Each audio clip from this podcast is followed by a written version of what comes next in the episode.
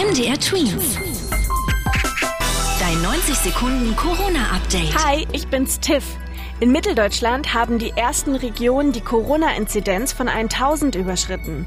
Die Inzidenz ist der Wert, der anzeigt, wie viele Menschen von 100.000 Einwohnerinnen und Einwohnern sich in den letzten sieben Tagen mit dem Virus angesteckt haben. Wie das Robert-Koch-Institut mitteilte, betrifft das in Sachsen die Stadt Leipzig, in Sachsen-Anhalt sind es Halle und der Bördekreis, in Thüringen liegen die Werte überall noch darunter.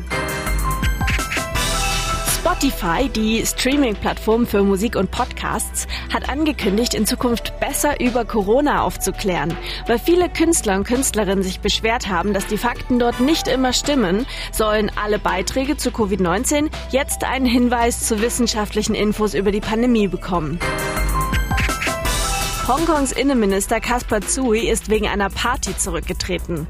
Anfang Januar war er bei einer Geburtstagsfeier mit insgesamt 200 Gästen, von denen manche im Nachhinein positiv auf das Coronavirus getestet wurden.